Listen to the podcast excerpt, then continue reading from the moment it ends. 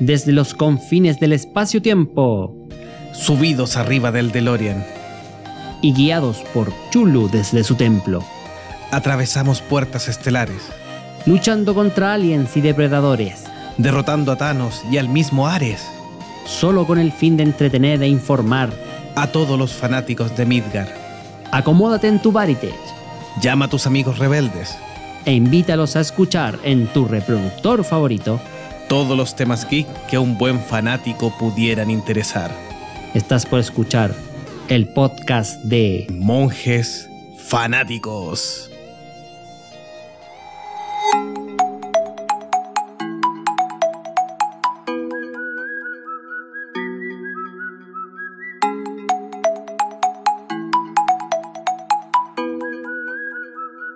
Hola, bienvenidos a un nuevo episodio, lluvioso episodio de en la ciudad de Santiago de Monjes Fanáticos.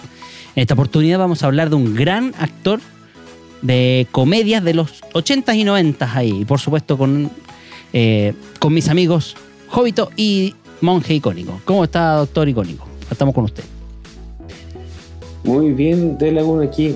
Creo que para variar está lloviendo en todo Chile, menos donde yo vivo, que normalmente llueve y en el resto de Chile no llueve La nada. excepción. Así que aprovechen el agüita, disfruten el la tormenta de verano. Y aquí feliz de estar con ustedes para compartir este tema que nos pidieron los fanáticos. Así, después de varios meses empezó a llover acá en la capital y en gran parte del país. Don Jovito, ¿cómo le va con la lluvia?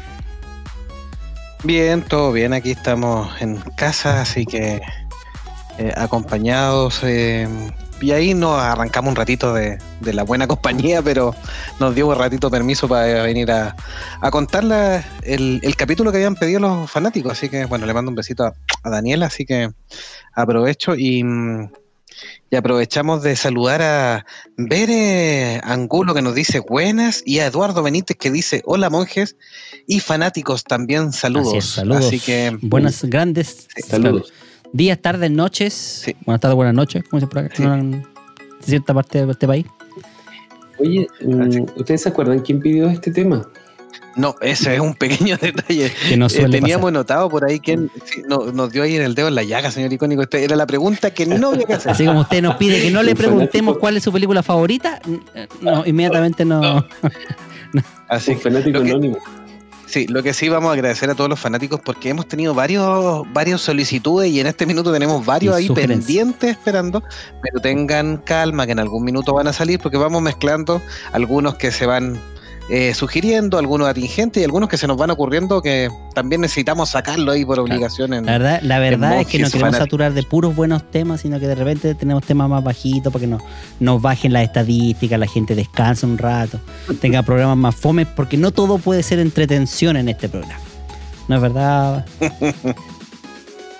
No sé de qué estás hablando, pero digámoslo de otra forma. El, el universo de los fanáticos es, demasiado amplio y los temas son infinitos. Esa es la palabra, infinito.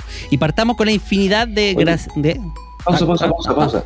Eh, quería aprovechar de agradecer a los fanáticos porque eh, estuvimos haciendo estadísticas esta semana del año pasado y la audiencia del podcast ha ido en continuo aumento, así que estamos muy felices y más motivados que nunca para seguir haciendo este programa. Así que muchas gracias a ti que nos estás viendo y escuchando. Gracias, gracias a ti, eh, y un abrazo y un aplauso. Y por supuesto, ahora sí, ¿qué podemos? ¿Me dan la pausa? ¿Me dan, me da la veña? Sí.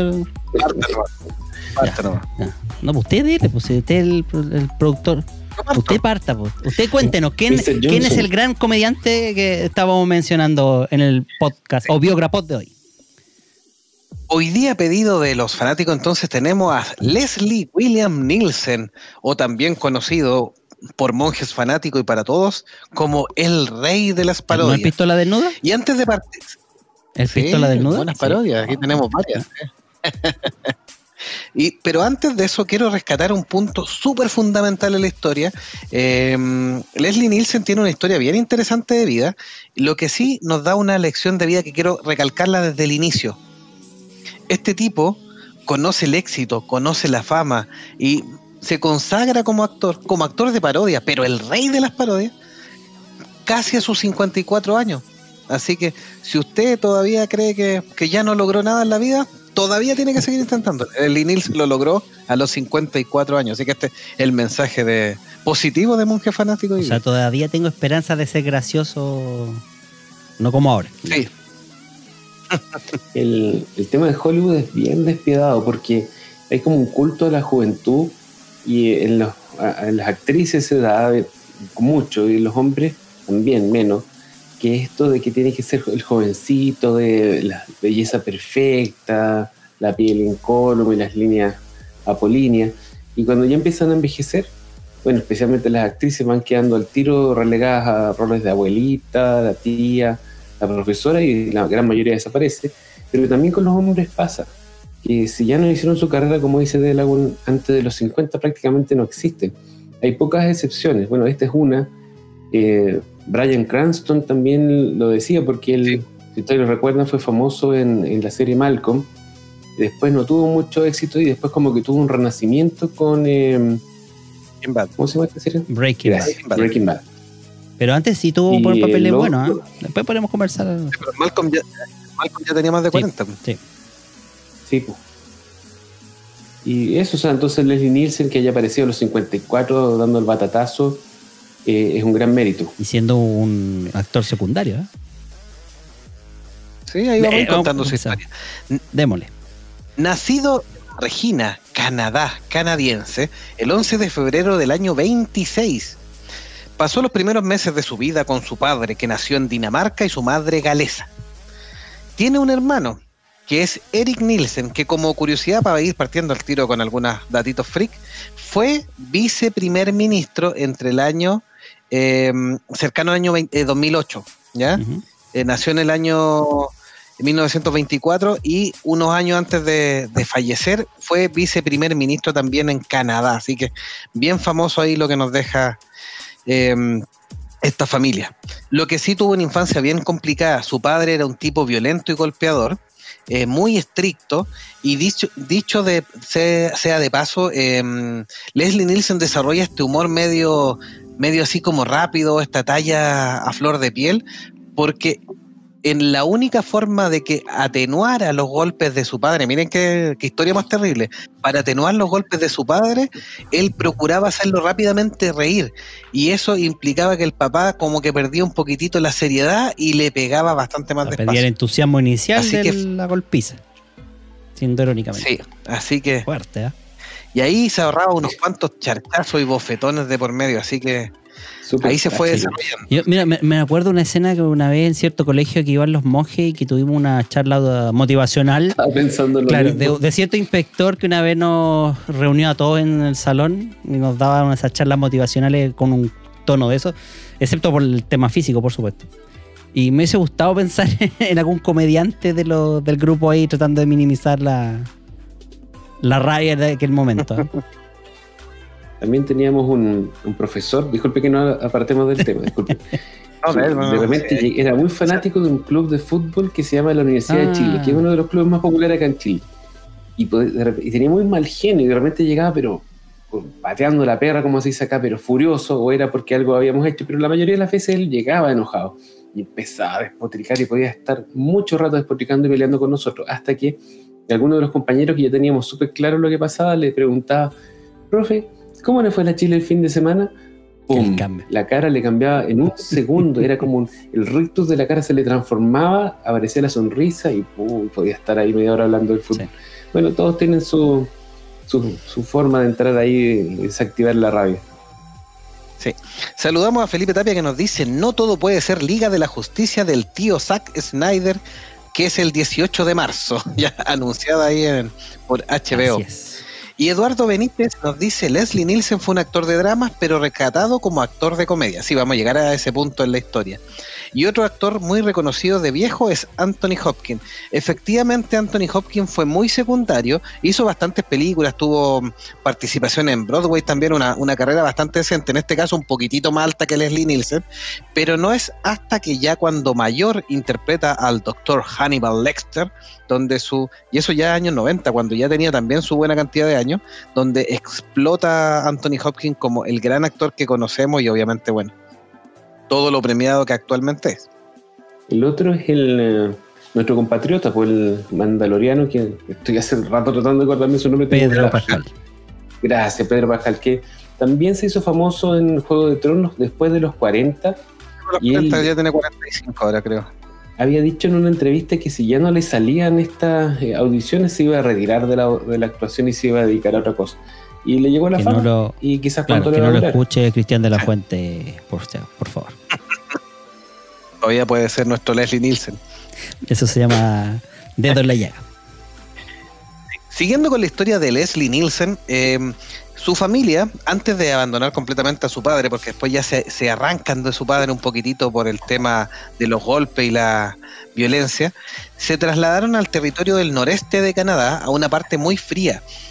Y eso ocasionó, muy cercano al, más al, al- sector del círculo polar ártico, y Leslie Nielsen desarrolla un raquitismo por mala alimentación y otros problemas de- derivados de malas condiciones de vida y todo eso, y eso lo lleva a tener estas piernas arqueadas, siendo un tipo que no es bajo, que es relativamente alto, con las piernas arqueadas tiene este andar un poco patoso, medio extraño que tiene, que se volvió característico, pero tiene que ver netamente con su, con su enfermedad en ese, en ese minuto.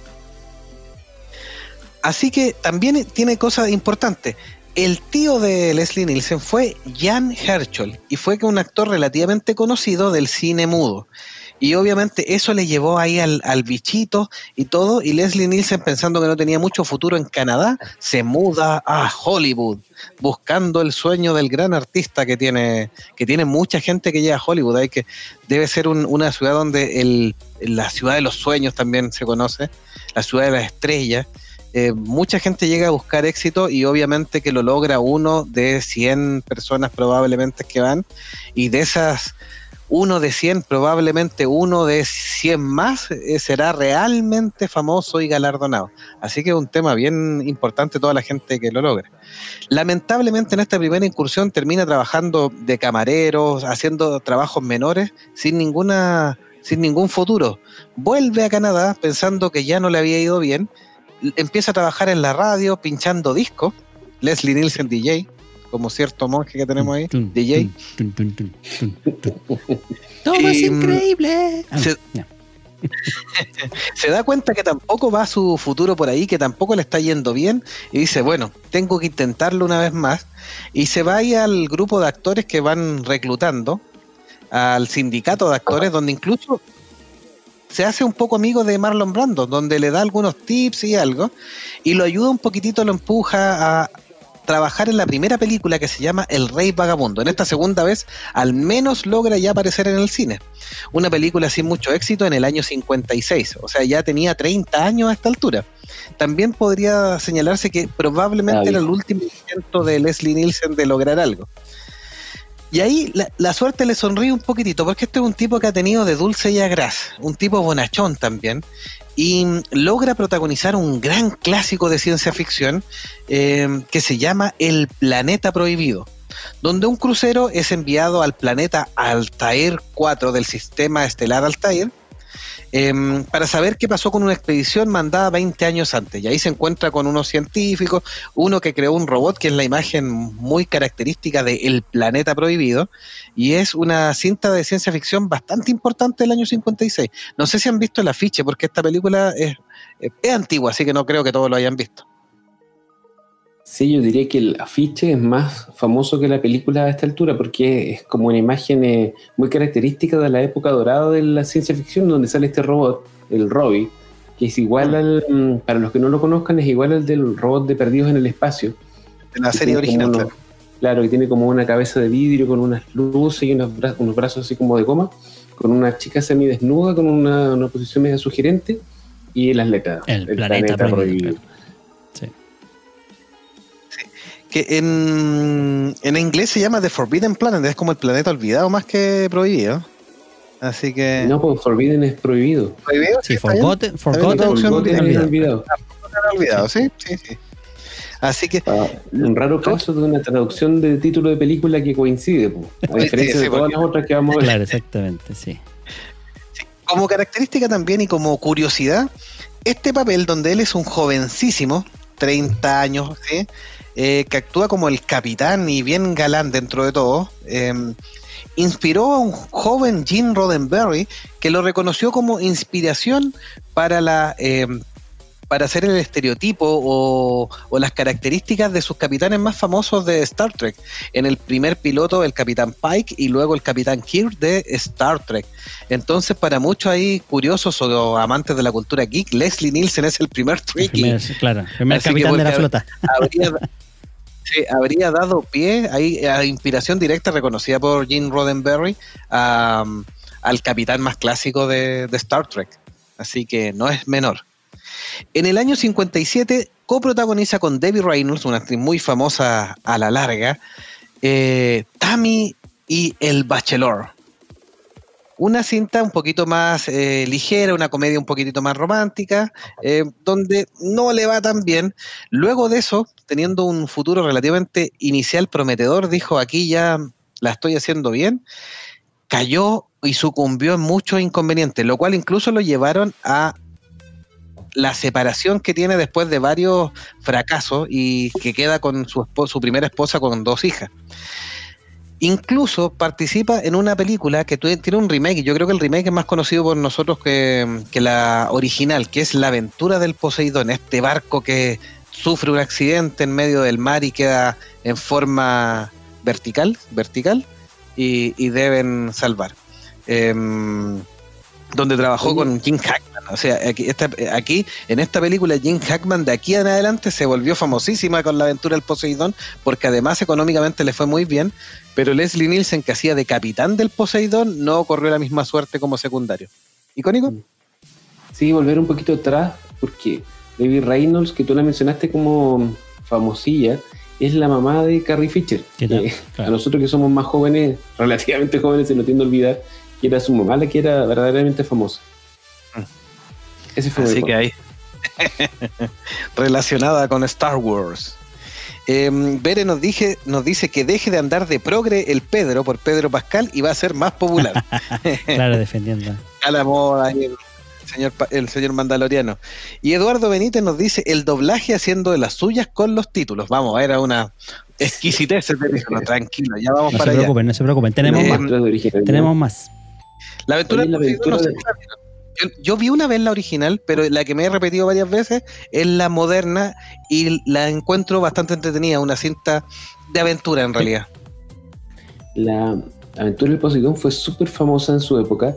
Es de una productora que se había caracterizado por hacer películas de desastre, que había hecho, no sé, otros clásicos como por ejemplo Terremoto y otras de la época que estaban como muy de moda y fue muy famoso en su época, en su año, que es el año 73, si no me equivoco. Em, fue la película con mayor recaudación de todo el año. Eh, y bueno, tiene, tiene, un grupo de actores que son bastante conocidos. La trama en su momento eh, fue destacada por la mezcla de eh, tensión creciente, la aventura, la claustrofobia, el temor de la muerte inminente, qué sé yo. Si ustedes eh, no sé si vas a mencionar de la trama o lo no, rápidamente. Dale, no, sí. O sea que básicamente el barco, eh, un añoso eh, crucero de lujo en su último viaje, es por el, el, codicioso dueño del barco lo hace ir a más de la velocidad permitida y sin lastre y se enfrentan el, el capitán que era interpretado por Leslie Nielsen con un tsunami y este tsunami hace que el barco se dé vuelta y sigue las aventuras de un grupo de sobrevivientes o varios grupos de sobrevivientes que tratan de ir subiendo eh, de las distintas estructuras del barco, que en este caso, como estaba dado vuelta, significaban ir cada vez hacia la, eh, hacia la quilla del barco para ser rescatado.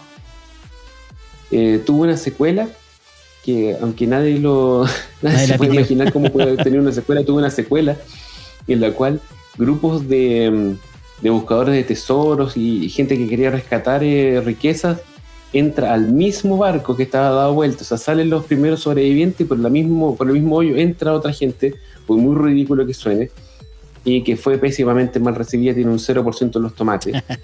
y después ha tenido todo un remake, el 2006, que, que decía Jovito, eh, tuvo una miniserie y ha sido adaptado, imitado, copiado, parodiado un montón de veces porque eh, es muy famoso. Eh, en los años 70, después de separaciones y actuar en algunas series menores eh, y aceptar varios trabajos casi por compromiso y sin tener muchas posibilidades, donde aquí vemos de nuevo el debacle y Leslie Nielsen casi en el olvido, casi sin lograr papeles. En el año 79, tres jóvenes directores que son David Zucker, Jim Abraham y Jerry Zucker, que formaban un colectivo denominado el Grupo SAS, que dirigió y escribió varias cintas, empieza a estrenar una forma, porque esto, esto da pie, no es que no hubieran existido antes películas medias parodias, pero aquí toma, toma como pie, podríamos decir incluso que es la primera parodia un poquitito más oficial. Antes habían alguna otra, así que no me digan que, que- estoy diciendo que esta es la única, no. Pero aquí ya bien empieza oficial este grupo a hacer la comedia absurda, la comedia parodia, utilizar a lo mejor segmentos de cosas cotidianas con gag eh, bien ridículo y crea esta- estas películas eh, bien sin sentido, pero muy exitosas en algún minuto. Em, y para ello, el secreto de una buena comedia era poner actores que hubieran desarrollado una carrera seria, que no se hubieran dedicado a la comedia como tal, y ponerlo en situaciones tan ridículas o tan estúpidas que generaran doble broma. Uno, la situación estúpida, y el otro, ver a un actor serio que jamás te esperaste que actuara como tonto o que se sorprendiera y que no tenía además talento necesariamente para la comedia, quedar así medio estupefacto. Entonces ahí empiezan con este, inaugurando esto, y lanzan la película llamada Airplane, que con ese nombre no la conoce nadie. En, fuera de Estados Unidos, Claro. por supuesto, porque ya vamos a ver los nombres que tiene. No, digamos al tiro. Digamos al tiro cómo se llama en Latinoamérica primero. En Latinoamérica, la más conocida. ¿Y dónde está el ¿Y piloto? dónde? Recuerden, ¿y dónde? Esa es la clave. ¿Y dónde? En Australia, como airplane no se traduce avión. sería como airplane, no es directamente avión, sino que, que es el nombre igual, lo tradujeron como flying high, volando alto. Vuela alto. El ale- sí, en Alemania, Vuela- sí, disculpen mi alemán pésimo, pero en Alemania se llama Die Unglaublich Reis in eine Beruften Flugzeug, que se traduciría así como, si hay algún alemán viendo, pido mis excusas si dije otra cosa o si, o si invoqué algún ser al lado de su ah, habitación. veo veo un, un- un ser pulposo detrás tuyo, hombre. Algo, algo bucaste. que se llama Increíble vuelo en un loco aeroplano. ¿Cómo, perdón? El increíble Ah. vuelo en un loco aeroplano. Pensé que con esa tremenda Así frase en alemán em- estáis diciendo alguna especie de garabato, así. En Francia, ¿hay algún piloto en el avión? No voy a imitar todos los acentos, porque si no voy a parecer ridículo más de la En cuenta. francés, en con francés, acento, en francés, con en acento. No, no, no. Y en Brasil se llamó Uh, la, la. Aplóchense los cinturones, el piloto se ha ido. Ya. Pero la guinda de la torta. España, ¿Dónde está la guinda de la torta en este podcast? Amigos españoles, un gran abrazo, gracias por tanto. Tantos onda vital que nos han hecho reír. Sí. No En España se llama Aterriza como puedas. Es casi, casi, Pero casi como arranca que vienen los indios. Sí, Sí. no es de los mejores. Así que, bueno, pero en Latinoamérica, como bien dijo Delagun, se llamó ¿Y dónde está el ¿Dónde piloto? está el Protagonizado por Robert Hayes, Julie Haggerty, Leslie Nielsen, que no es el piloto por si acaso, eh, Robert Stack, Karim Abdul Jabbar, un jugador de básquetbol muy famoso que también tiene su participación y hacía de copiloto de este, de este avión. Y Lorna Patterson. después por Y es un, una parodia. reemplazado después el copiloto por un glow. Sí, que se hizo También, famoso, sí. obviamente. y esto se inaugura entonces como una parodia del cine que era muy famoso en los años 70. Entonces aquí terminando lo- el 79, lanzan esta parodia del cine de género de catástrofes. Que ha, ha tenido obviamente en otro año y todo eso. Y nos cuenta la historia de un avión que se queda sin su piloto, por eso la traducción de ¿y dónde está el piloto? y las distintas situaciones que ocurren para poder aterrizar y cómo eh, pilotea eh, Karim Abdul Jabbar y bueno, y el, el piloto automático que es el, El, Otto, el que es el- claro. el, el inflable que aparece ahí Uh, bailando. inflables que se usaban.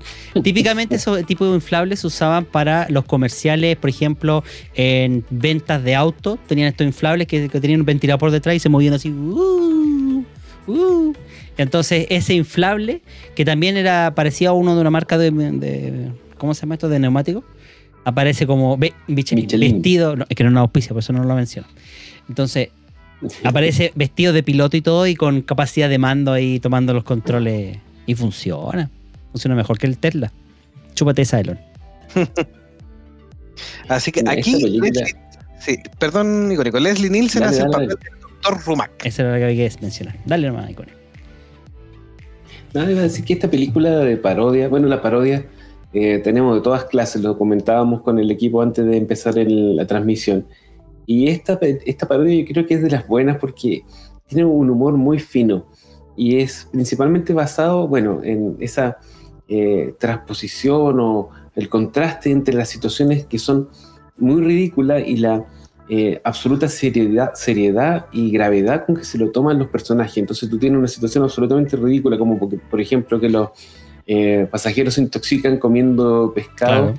podrido y los síntomas son que eructaban unos huevos de los cuales salió un pollito, que es absolutamente ridículo, pero ellos se lo toman con una seriedad absoluta.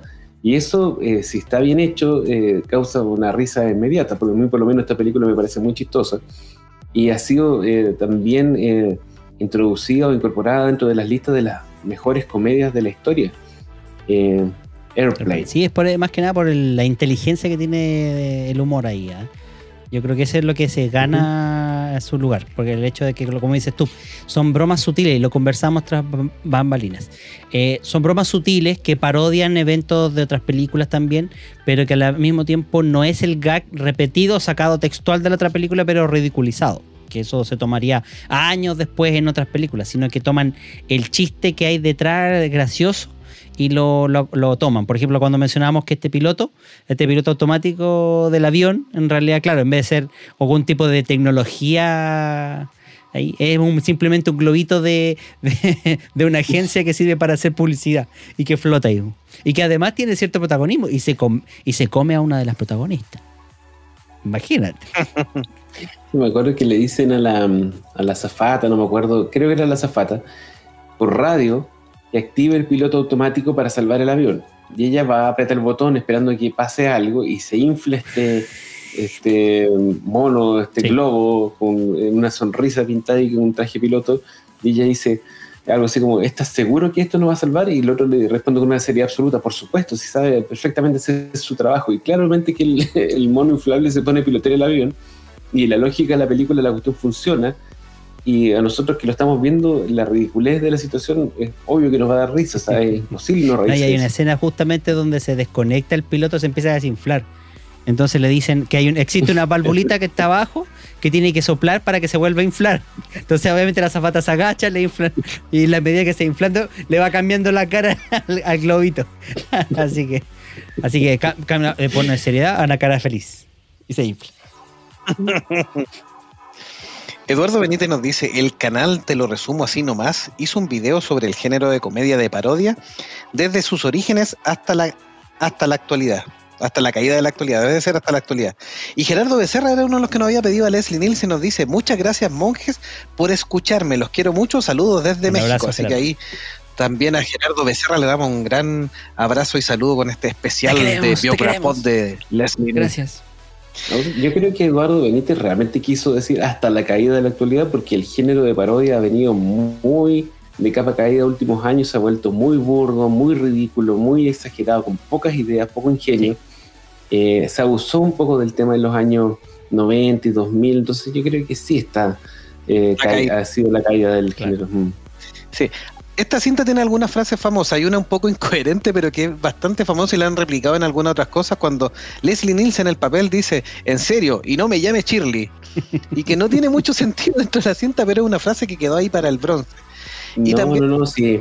Le- la frase es algo así como, eh, ¿seguro que eh, eso le causa la enfermedad? Sí, eso le causa la enfermedad y no me llame seguro.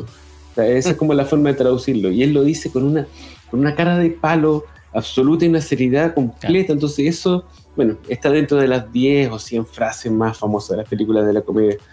Sí, Eh, es la otra- difícil de traducir. Sí, la, otra la otra frase es elegí un mal día para dejar de fumar, que se ha utilizado en distintas situaciones como cuando pasa algo malo, es como elegí un mal día para dejar de tomar, elegí un mal día para dejar de inhalar pegamento y Sí. otra, otra. Que lo- la dice el protagonista porque justamente cuando empieza a pasar eh, eh, penuria, empieza a sudar como mal la cabeza. Y entonces justo había, eh, había empezado a fumar y- y como lo empezó a tirar, entonces como que estaba mirando al otro que sacaban cigarrillos, otros sacaban un cohete, un cohete así. De hecho había, hay un chiste ahí con un, con un chiquillo que fumaba del bueno, de la verdecita. También. Así que hay montones de, escenas. Y, y en eso coincidimos también cuando lo conversamos de que el género empezó a, ponerse burdo, como bien decían. Era porque eh, las películas hoy, hoy en día que tratan de hacer comedia y parodia de otras cosas, ya sea de otras películas o situaciones, replican la situación original y simplemente le agregan la exageración, el, to- el tono sexual o erotizado y al mismo tiempo el, lado como gracioso, que en realidad gracioso es como te digo, el, el exagerar una condición, algo que supuestamente da risa. Y por ejemplo, la fórmula Scream es la que podríamos dar como ejemplo justamente del lado opuesto a lo que busca Airplane, que es mucho más sofisticada en ese aspecto, aunque sigue siendo una- un, humor más, más norteamericano, me atrevería a decir yo. Incluso censurable, porque hacen críticas e incluso, o sea, hacen hasta chistes machistas ahí en esas películas, eh, que obviamente para la época no, no van a generar ningún revuelo, pero si las escucháramos hoy en día, no va a faltar el amigo millennial, eh, de, amigo de Meteoro, que saltaría ofendido por, por el chiste.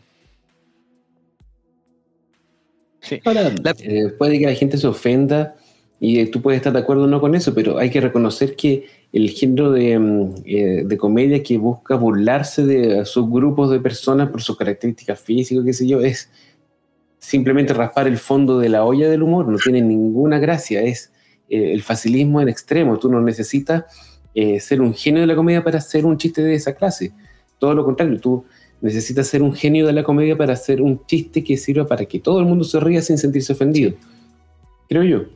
Es la parte fácil, pero hay algunos los chistes racistas, machistas, etcétera, etcétera, bien chistosos. Así que qué vamos a andar con, con detalle. Pero son cosas de, de las distintas épocas. Esta película tuvo una secuela eh, donde Leslie Nielsen no trabaja, lamentablemente, pero sí se repite una gran parte de- del elenco. No le va tan bien como la primera, no tiene la misma frescura. Obviamente que hay chistes que se tratan de repetir y pierde un poco el, el efecto. Leslie Nielsen aquí revitaliza sus bonos y a pesar de que tiene varios ofrecimientos no concreta mucho y es el mismo grupo SAS quien lo recluta para una serie de televisión donde tiene que interpretar al teniente de policía Frank Drebin. Eh, lamentablemente a la serie que se llama Police Squad eh, no le va bien, eh, es un fiasco y termina fuera de escena con solo seis episodios. Eh, eso tiene de nuevo otra caída de la, de la pobre vida de Leslie Nielsen, que parecía que por fin lo habían logrado, ya tenía el reconocimiento mucho más público. Esta película de ¿Y dónde está el policía? fue muy, muy taquillera. O- perdón, ¿Y dónde está el piloto? fue muy, muy taquillera. Y ya parece que no quedaba nada. Pero en el año, después de hacer algunas cosas cortas, en el año 88, este mismo grupo vuelve a tratar de repetir la historia em, y hace una comedia bien fresca, utilizando muchos de sus elementos iniciales y rescatando el personaje de Frank Drebin de esta serie que fracasó. Y en esta ocasión, a pesar de que es un eh, reciclaje del personaje, le va excelente con la película llamada The Naked Gun que obviamente que no se llamó Police Squad porque en este tiempo tenemos también las películas de la Academia de Policía. Entonces hay ahí una cierta confusión y obviamente el nombre de Police Squad era muy cercano a, a, a lo de la Academia de Policía o Locademia como se llama en Latinoamérica. Entonces se prefirió utilizar y empezaron a buscar y, eh, este Naked Gun, este juego de palabras de pistola desnuda, como se tradujo en Sí. algunas partes, o como los brillantes de Latinoamérica que ocupando la anterior de ¿Y dónde está el piloto? la nombran ¿Y dónde está el policía? Siguiendo un poco la línea de la pel- película anterior, que fue un éxito, por supuesto, de ¿Y dónde está el piloto? Ahora, quería mencionar algo sobre eh, Locademia de Policía.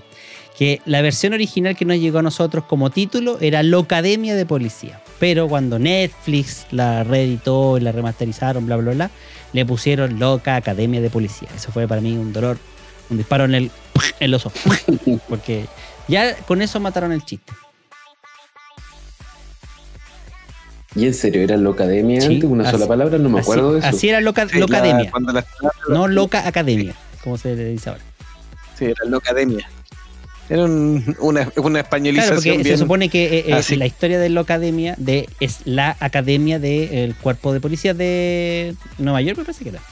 Entonces, eh, por eso Loca Academia era Locademia, era como el juego de palabras. Pero después lo simplificaron o, o no sé, por alguien erudito ahí dijo, no, esto está mal escrito. Anda a saber tú. Alguien obsesivo, esa gente que está en todos lados, Sí. ¿no? Escucha que molesta. Como en, lo- en los libros de reglas. Bueno, Naked Gun ahí. The Naked Gun, eh, o llamado a la pistola desnuda o ¿Dónde está el policía? Con Priscilla Presley, George Kennedy, Ricardo Montalbán y O.J. Simpson. Así que, que hacía de compañero de Frank Drebin, hacía, era policía también, era el, la pareja de Frank Drebin y que, y, que- parte esta, en esta película. Ahora viene el dato, el nombre español de, Espérate, espérate. de ¿No Naked tienen los nombres en otros países o en todos los demás países se llama Naked Gun? No, se llamó. Hicieron en, en, en Hispanoamérica, en varios países se llamó eh, ¿Y dónde está el policía? para ocupar el mismo tema. Y en algunos se llamó La pistola Ahí. desnuda, que es la cual, traducción literal. eh, Literal. La- En todos los otros países de Europa y en el habla inglesa se llamó The Naked Gun porque no tenía ningún problema el nombre. Pero en España se llamó Mira, podría haber pasado perfectamente como alguna película ahí de corte triple X, erótico, eh, sin ningún problema, sin saber de qué se trata la trama. Porque se llama Agárralo como puedas. No puedo dejar de reírme, por favor. Me disculparán los amigos que nos escuchan a través de la plataforma iVoox, sobre todo, que son los que en España se utiliza bastante para escuchar nuestro podcast. Les pido las mil disculpas, pero no puedo dejar de reírme del agárralo si puede. pues. Oye, sí. O como si pueda, hubiera pues. Si hubiera algún auditor español, sería bueno que mande un mensaje y nos explique por qué le ponen esos títulos a las tan originales. ¿Será siempre la misma persona que pone los títulos de las películas en España? ¿Por qué tan poético? Sí, o sea, yo entiendo que existe una ley que también es lo que obliga a hacer el doblaje eh, en España de las obras eh, propias de otros países. Claro, está obligado tanto a traducir los textos al español como a hacer el doblaje al idioma español. Pero, como bien dice el doctor Icónico, una cosa es traducirla y otra cosa es ponerle un toque poético, romántico a la situación y querer pasarse de pillo y el onda vital, el agárralo como pueda o a todo gas. eh, Ni te dejo reírme. ¿Cómo se llama? Los, los teleñecos. teleñecos. Los teleñecos. Los Sí, teleñecos. y así sigue la lista de cosas que podemos agregarle a los doblajes y a los subtítulos o títulos en España. Gracias, amigos. Bueno, esta es una película con muchos gags eh, ingeniosos, eh, bien renovados, siguiendo la misma línea de, por supuesto, de ¿Y dónde está el piloto? Y mezcla un poquitito la misión de Frank Drebin de proteger a la reina de Inglaterra que va a- de viaje a Estados Unidos con resolver el caso de su compañero Norbert, que fue herido en un tiroteo, que obviamente es O.J. Simpson, por una banda de narcotraficantes.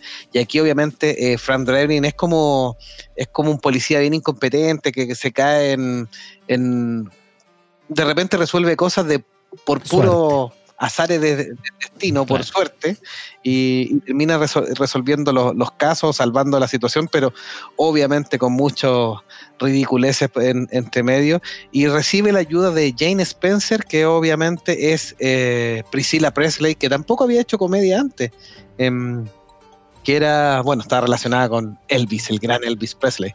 Así que... Priscilla era su, fue su última esposa, creo. Y la mamá de la esposa de Michael Jackson, que tampoco me acuerdo cómo se llama. Lisa Marie Presley. Gracias. Así que esta cinta, muy graciosa, em, tiene dos continuaciones. Y aquí utilizan bastante, es bien novedoso el sistema, porque la segunda parte se llama The Naked Gun 2. Y medio, el olor del miedo, que es del año 91. Y aquí obviamente vuelven los personajes de Frank Drebin, Jane Spencer, O.J. Simpson eh, y el capitán de policía Ed Hocken, que es George Kennedy, para desbaratar los planes de Quentin Hapburn, interpretado por Robert Goulet, un empresario que quiere destruir el medio ambiente. Una cinta que tiene una historia clásica, pero obviamente también repleta de gags. Eh, no tiene el mismo éxito de la primera parte, obviamente, y es bastante menor su éxito, pero no tan bajo para no lanzar una tercera parte, que se llama The Naked Gun 33 un tercio. El, insulto, final. Ese subtítulo me encanta a mí, el insulto final. ¿Ya? De eso, esa es la premiación en los, Oscars, yo creo que ahí está la clave. La escena final donde empieza, tiene que revelar el ganador es, esa es la mejor escena donde hace todo un insulto a la academia, porque obviamente jamás una película de ese toque ha sido nominada para los premios. nada. Así que no podía ser menor que el insulto final con un buen subtítulo. Sí, aquí ah, armó el, final de esta parte, pero aquí Frank Drebin está retirado, le prometió a su esposa no volverse a meter en temas de la policía, pero luego de que su esposa lo pilla investigando en forma escondida, tiene que de cabeza meterse al caso de un atentado en nada menos que los premios Oscar, en la entrega de los premios Oscar. Icónico no iba a decir algo. Sí, como dato freak, eh, mencionó que la, mm, la actriz que interpretó a la reina Isabel en la primera película lo hizo tan bien que la volvieron a seleccionar para hacer el mismo papel en dos películas más. Una no me acuerdo y la otra es eh, Austin Powers. No sé, si, no sé, si, ustedes recuerdan este, que también es del género comedia parodia de, de las películas de Bond. Sí. Y otro dato freak es que O.J. Simpson, no sé si ustedes se acuerdan, era un actor famoso, socialité en Estados Unidos, súper conocido, que fue condenado por asesinar a su esposa o al, amante de su esposa, en realidad no me acuerdo muy bien la historia. Y por lo tanto, en la tercera película tuvieron que reducir su papel casi al mínimo, porque el personaje, o sea, el actor ya era, tenía muy mala fama en Estados Unidos por todo lo que había pasado. Sí, de hecho, de hecho en esta cinta, en, Naked Gun 33 un tercio, o Jay Simpson le dieron el premio Razzie al peor actor secundario. Sí, porque estaba con su popularidad por el suelo más que por lo que haya hecho él en su desempeño en la película. Yo, yo, yo, si tuviera que elegir un orden, em, la 1, claro. la 3 y la 2. Ese es el orden para mí en, de, de mejor a peor. La 2 sí baja harto, pero la 33 recupera, la 33 un tercio recupera varios de los chistes que le dan la frescura. Creo que fue sensato cerrar la entrada y no seguir exprimiendo ahí el, limón, porque probablemente los guiones hubieran sido bastante paupérrimos si hubiéramos seguido exprimiendo ahí esta historia. Leslie Nielsen ha dicho que él esperaba que lo llamaran para una cuarta, pero al final quedó en nada se hubiera llamado, me imagino, la pistola desnuda, desnuda 444 y cuarto. Así que, ¿su favorita, Don Delagun?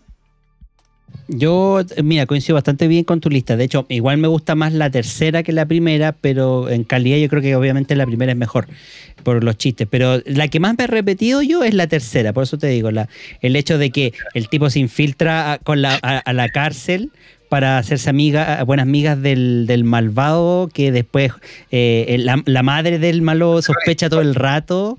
Eh, está, está esta novia que es como la tipa, la tipa sexy, que es casi como una chica bonda y que después termina teniendo una sorpresita ahí bajo la, bajo la falda. Em, y así, un montón de gags de ese, estilo son súper buenas. De hecho, por ejemplo. Es una conejita es una conejita Playboy, eh, Ana Nicole Smith, actriz y ex conejita Playboy. Así, yo no me acuerdo, yo no me acuerdo cuál es la de cuando se pone el condón y se pone el condón cuerpo completo, no me, sé si es la primera o la tercera, que es, casi el comienzo de la película, cuando tiene como una escena romántica con la señora y dice, ah, me van a empezar y le dice, ah, ah ponte protección. Y ahí como, como dices tú, se pone el, el condón completo así y se tira de cabeza. Listo. Eduardo Benítez nos decía, la película de Borat es genial, tomando chistes fáciles y dándoles la vuelta en quien cae en la broma. Y Bere nos dice, primera película que me suena, Loca Academia de Policía. Así que sí, ¿Dónde está el piloto? Está en, en Prime Video, creo. Hace poco la vi y me dieron Airplane, sí. nuevo. Airplane 1, sí. Y respecto a lo de Borat, yo, eh, bueno, reconozco que he visto solo la primera. Le doy el pase porque si bien el humor que tiene es bien burdo, el eh, Sacha Baron Cohen tiene el valor de ir a echarle las tallas burdas directo en su cara a la gente de la cual se está burlando, por lo tanto, yo creo que ese valor hace que la película adquiera otro, otra dimensión. No es el, el simple burlarse de, de una minoría o de alguna característica física, sino que es ir a burlarse en su cara. Y para eso hay que ser un poco más valiente. Así que pasa. Sí, la carrera de Leslie Nielsen eh, continuará en el año 95 con una película dirigida por Mel Brooks, considerado uno de los padres de la comedia. Comedia muy gringa, porque en realidad no es famoso salvo por estar dentro de los productores originales de Los Simpsons. Ahí van a reconocer a, a Mel Brooks. No, pero ojo, eh, Y, y- y salir en varias perdón, películas pero, antiguas, pero, es- pero es perdón, muy yo tengo entendido que tiene, Mel Brooks tiene varias parodias. De hecho, hay una parodia de Drácula de Mel Brooks. Sí. Hay una parodia, eh, también sale, me, corríjame si me equivoco, con Spaceball. Es con el, el Sí, emperador. él es el, el productor de Sí, también Spaceball, es el sí. productor, sí. Eh, y también tiene una serie de películas también que hace parodia a, a este estilo, pero creo que son menos conocidas, claro, que Pistola Desnuda. Sí, pero aquí Leslie Nielsen interpreta al conde Drácula. Y a ver, esto, tiene, em, tiene el añadido, porque le, le fue muy mal, es mal recibida, está bien, muy mal catalogada, pero en realidad es la historia basada en el libro de Bram Stoker, que toma Mel Brooks completamente, incluso él interpreta a Van Helsing dentro de esta historia, y nos muestra a- al conde Drácula interpretado por Leslie Nielsen, que obviamente se llama Drácula muerto y amado en, inglés, o muerto, Muerto y feliz, feliz, que lo tradujeron en español. De, de Eh, pero nos cuenta toda la historia según nos cuenta toda la historia cómo sigue eh, correctamente, pero con mucho gag y situaciones absurdas y ridículas eh, cambiadas estratégicamente. Es una parodia dentro de todo no mala en ese sentido, pero la película no logra pero es una de las que son reconocen porque Leslie Nielsen con el traje de Drácula se ve bien bien gracioso. Porque se pone la misma, la misma como peinado, la misma peluca que tenía eh, Gary Oldman, si no me equivoco, en la película de Drácula de de, de Bram Stoker, la misma, y después cuando se la tiene que sacar, se la saca, y es como un sostén así, pero le sale como orejitas de, de Mickey, pero es tipo sostén así. y lo ve. Sí, Es que es de la de Drácula del, de Ford Esa, de Coppola, Ford sí, Coppola, la sí. misma. Oye, Mel Brooks eh, estuvo a cargo de la creación del Super Agente 86 en los años 60. Es- estuvo, fue el director de Spaceballs. Eh, estuvo a cargo de Robin Hood, Men in Tights. No sé si se acuerdan Sí, de esa también es una parodia. que también sale, pero él hace cameos. Generalmente eh, Mel Brooks hacía cameos dentro de sus películas. Y tiene esta, mm, eh, la de Drácula Muerto y Feliz, que estábamos mencionando. Francisco Collante nos dice, gracias monjes fanáticos, Naked Gun es tremenda. Sí, Gracias. muy graciosa. Francisco. Y después nos dice, Rainfield, sí, en Drácula Muerto y Feliz, la, bueno, Thomas Rainfield interpretado por Peter McNichol, tiene escenas muy notables, muy ridículas, cuando es eh, dominado por el mismo Drácula y lo trata de amo. eh, Ah.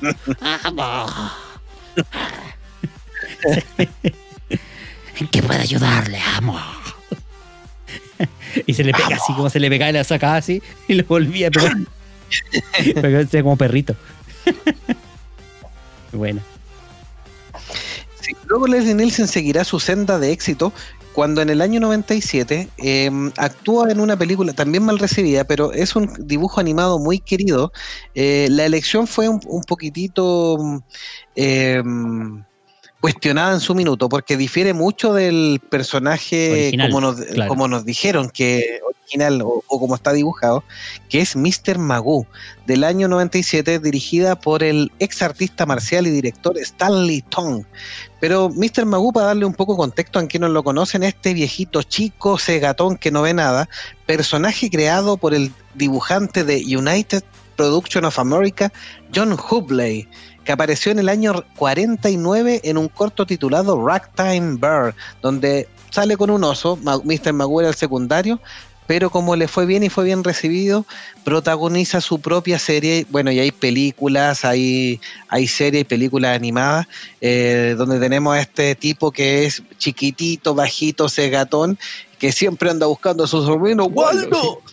Y su perro, Mac Baker, que lo acompaña y lo va salvando de las situaciones también para que no se mate. Eh, la película, a pesar de que es muy mal recibida, aquí eh, Leslie Nielsen interpreta a Quincy Magoo y la primer, el primer cuestionamiento es que físicamente entre el dibujo y Leslie Nielsen no hay ningún parecido.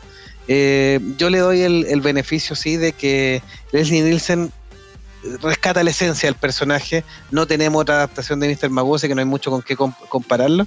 Y, pero la película es bajita, es un guion Sí, bien, mira, yo, bien. yo bien creo que se comete el pecado de juzgarlo a- a- al actor, me refiero a Leslie Nielsen, por sus películas de parodia en esta, en esta parodia también, eh, que en realidad no es parodia porque en realidad es una comedia.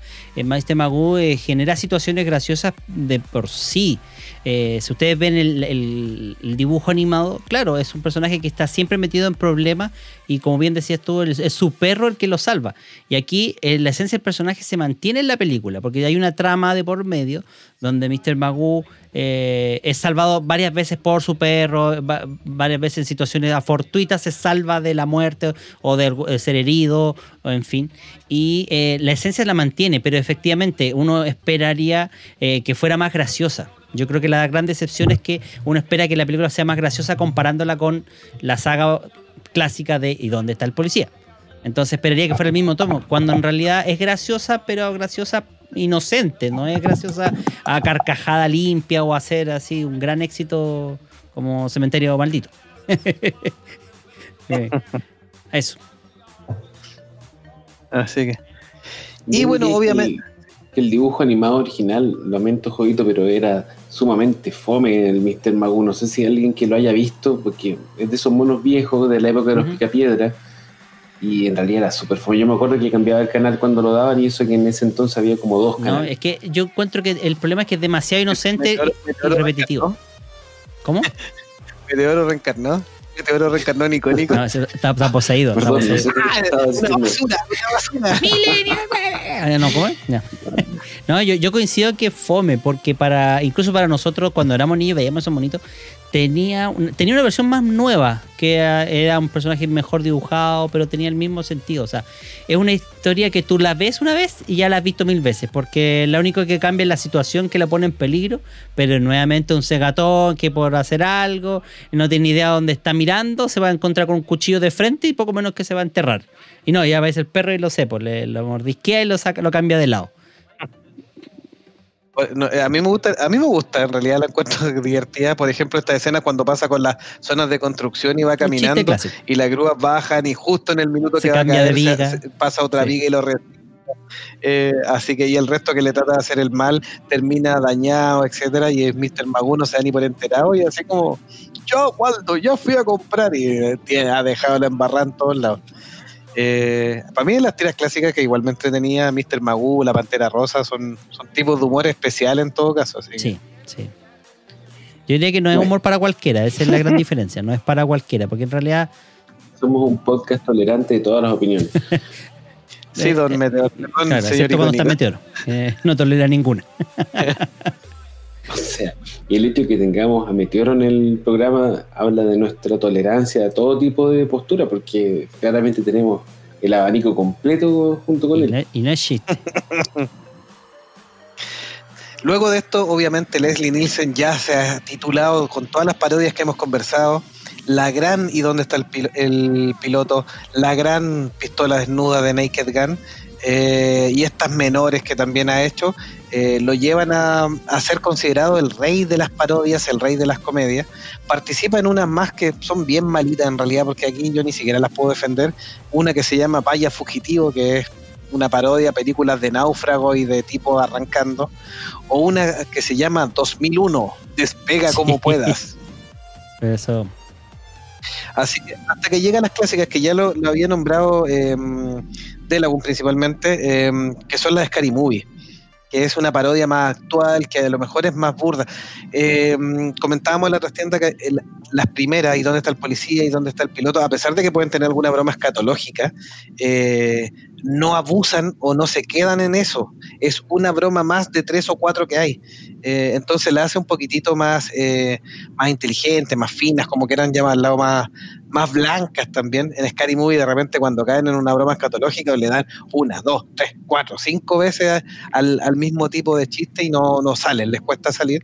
Pero obviamente causan igual igual causan hartos seguidores y lo, lo invitan a participar en Scary Movie 3 y luego repetiría papel en Scary Movie 4.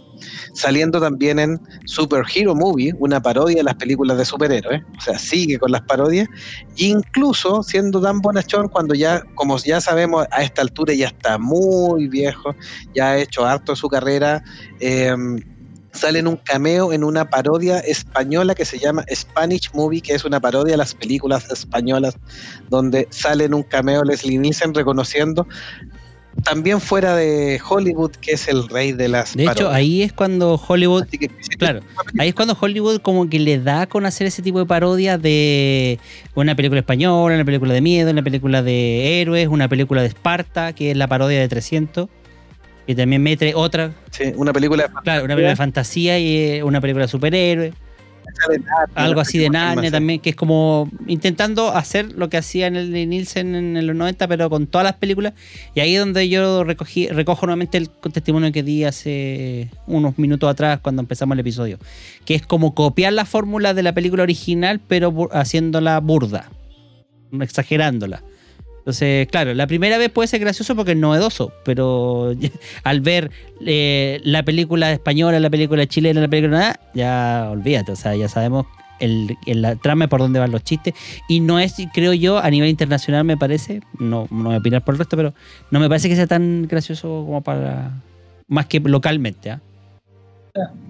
Yo te digo, la, eh, ¿dónde está el piloto? La tenemos que haber visto hace Sí. 30 años, Sí. un poco menos, y nos acordamos de las escenas y nos da risa. A mí me da risa todavía de puro acordarme. En cambio, tú pregúntame de Scary Movie 3, ¿de qué se trata? ¿Qué sale? Aparte de ver al negrito idea. gritando que siempre dice que el negro es el primero en morir, listo. Entonces, El negrito, dije la- negrito, perdón, me van a el castigar. humor, cuando tú le, le pones un poco más de, de ingenio, un poco más de neurona a tu humor, eh, se hace universal y resiste el paso del tiempo. Porque es una película que, si tú la ves hoy día, te vas a reír igual. Si la ven los niños, se van a reír igual. No van a entender las bromas más doble sentido, las escatológicas, pero Claro. se van a reír igual. En cambio, las otras parodias que las que tuvimos tanto en los años 2000 y en los 90, eh, no tienen ese ingenio y por lo tanto están condenadas a ser olvidadas. Sí, estoy de acuerdo con eso. Así es. ¿Qué tenemos para el cierre, don Jovita? Sí, para el cierre algunas curiosidades porque obviamente el gran Leslie Nielsen ya nos abandonó, así que en el año 2000... En 2010 Uy, se me- falleció me Leslie Nielsen. En el año Sí, 2010 fallece por una complicación de neumonía en Fort Lauderdale, Florida. Y ahí fallece y nos abandona el rey de las parodias, obviamente. em, como algunas, ya hemos dicho varias, varias curiosidades, pero algunas que se nos van quedando en el tintero por si se acuerdan algunas más. Em, en su último tiempo trabajó bastante en temas de publicidad, donde participó en varios comerciales. Incluso dicen que cobrando prácticamente un céntimo solo casi que le pagaran el, el taxi y, y le sirvieran la colación nomás para ir a pasarlo bien.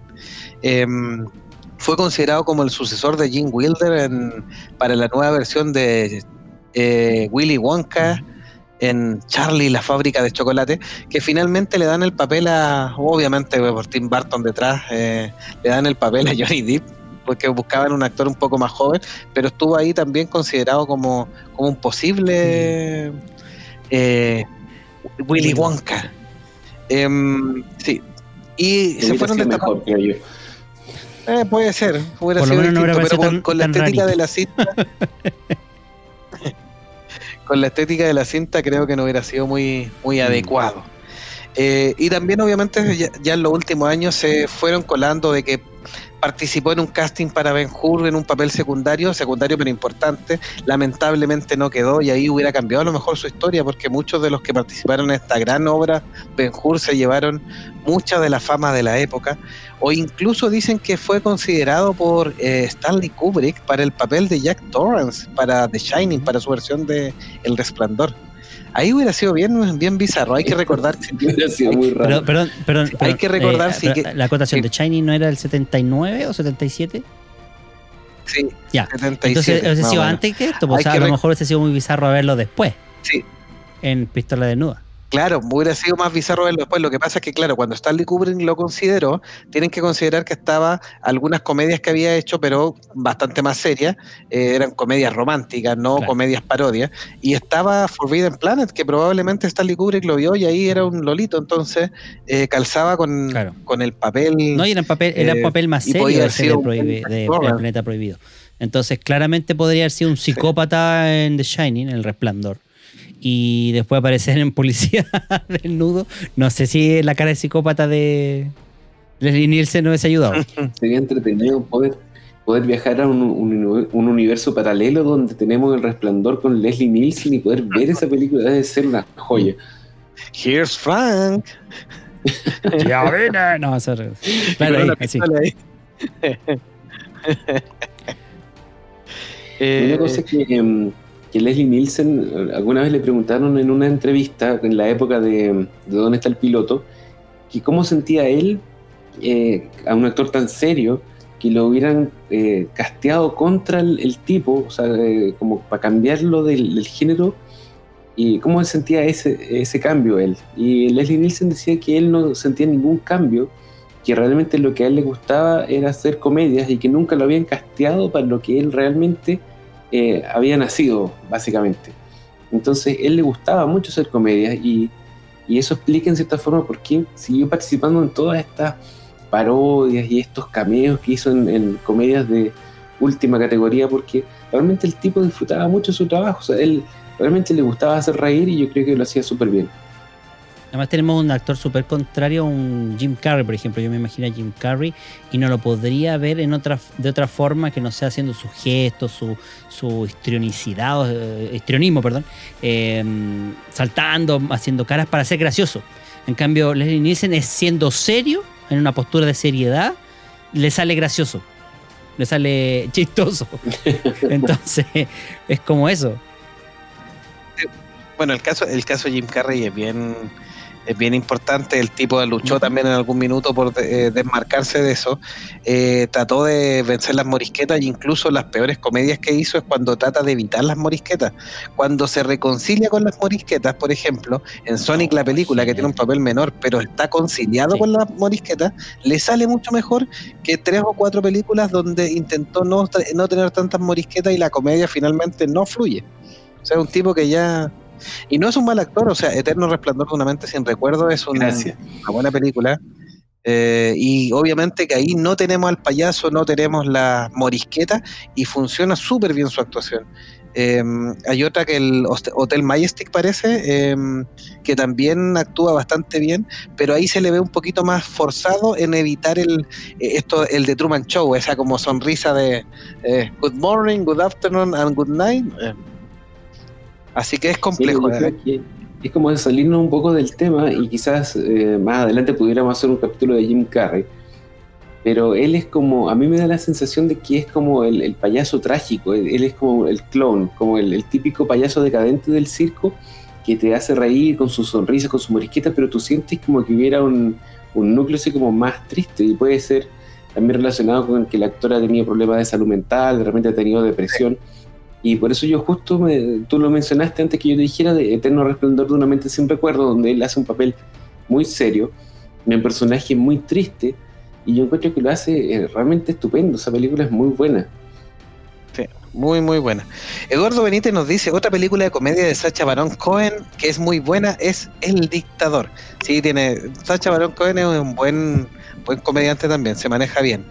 Y dice Vera Angulo, no me imagino al señor tratando de regañar a sus hijos. Si Leslie Nielsen en realidad ya le hubiera quitado la seriedad sí, después de verlo en ¿Y dónde está el, el piloto tratando de retar a No alguien? sé, yo dudo.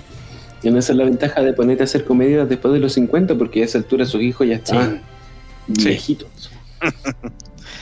Para ir cerrando este episodio de Leslie Nielsen, el rey de las parodias, su última gran chiste, eh, su última gran payasada, llamada La última talla del loco Nielsen o del loco Leslie, es que en su lápida están grabadas las palabras Let her rip, que en una traducción simple o fácil se, eh, se traduce como déjalo salir, o que podría ser también Un una expresión de tírate el gag. peo nomás, deja el, El gas gag. salir". No, el gag. El Así. es la, el chiste, el- Tírate el. Tírate el.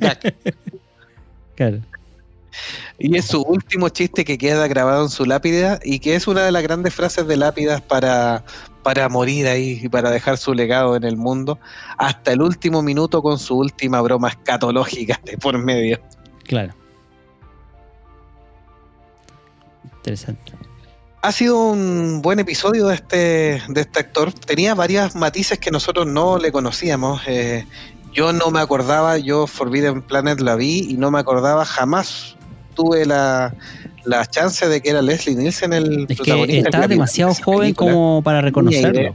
Sí, totalmente reconocible. Era un galán de la época que podía haber triunfado como los grandes galanes que tienen, y, pero no. Como les comentaba al inicio de este capítulo, es un hombre que a los 54 años demostró que encontró el núcleo que lo volvió famoso como el rey de las parodias. Así que a todos los fanáticos que nos pidieron este especial, este biograpod de Leslie Nielsen, esperamos que les haya gustado y hayan quedado satisfechos de Así su es, agradecemos. No Nosotros, sé si tienen Claro, agradecemos de la sintonía, el- los comentarios o por supuesto de nuestra transmisión en vivo.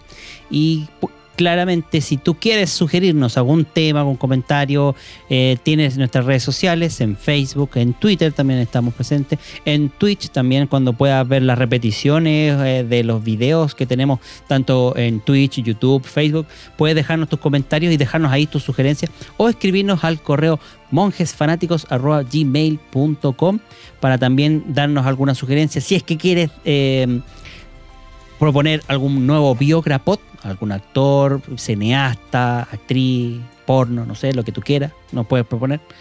Eh, y por supuesto también eh, los artículos de este biograpod y todos los biograpod que tenemos en nuestros 189 episodios adicionales para atrás, este es el 190 por si acaso, eh, están en qué página, Jovito?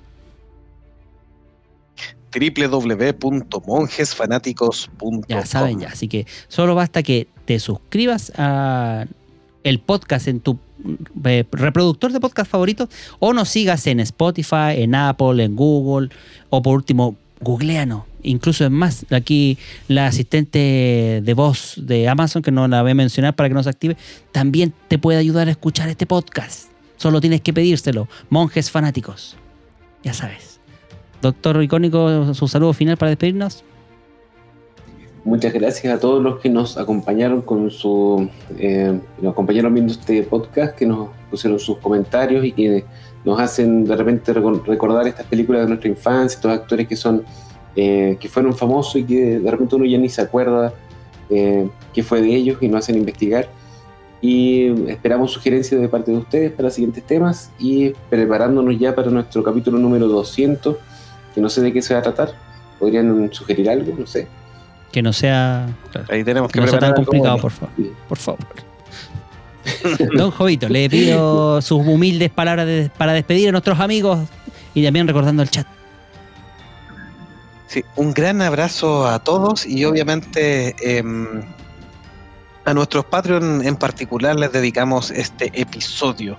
Así que un gran abrazo ahí, bueno, y nos vemos en un próximo episodio de Monjes. Nos vemos en un próximo capítulo. Adiós. Mira, eh, Bere nos sugiere justamente, nos sugiere la bio- biograpod de Mia Khalifa.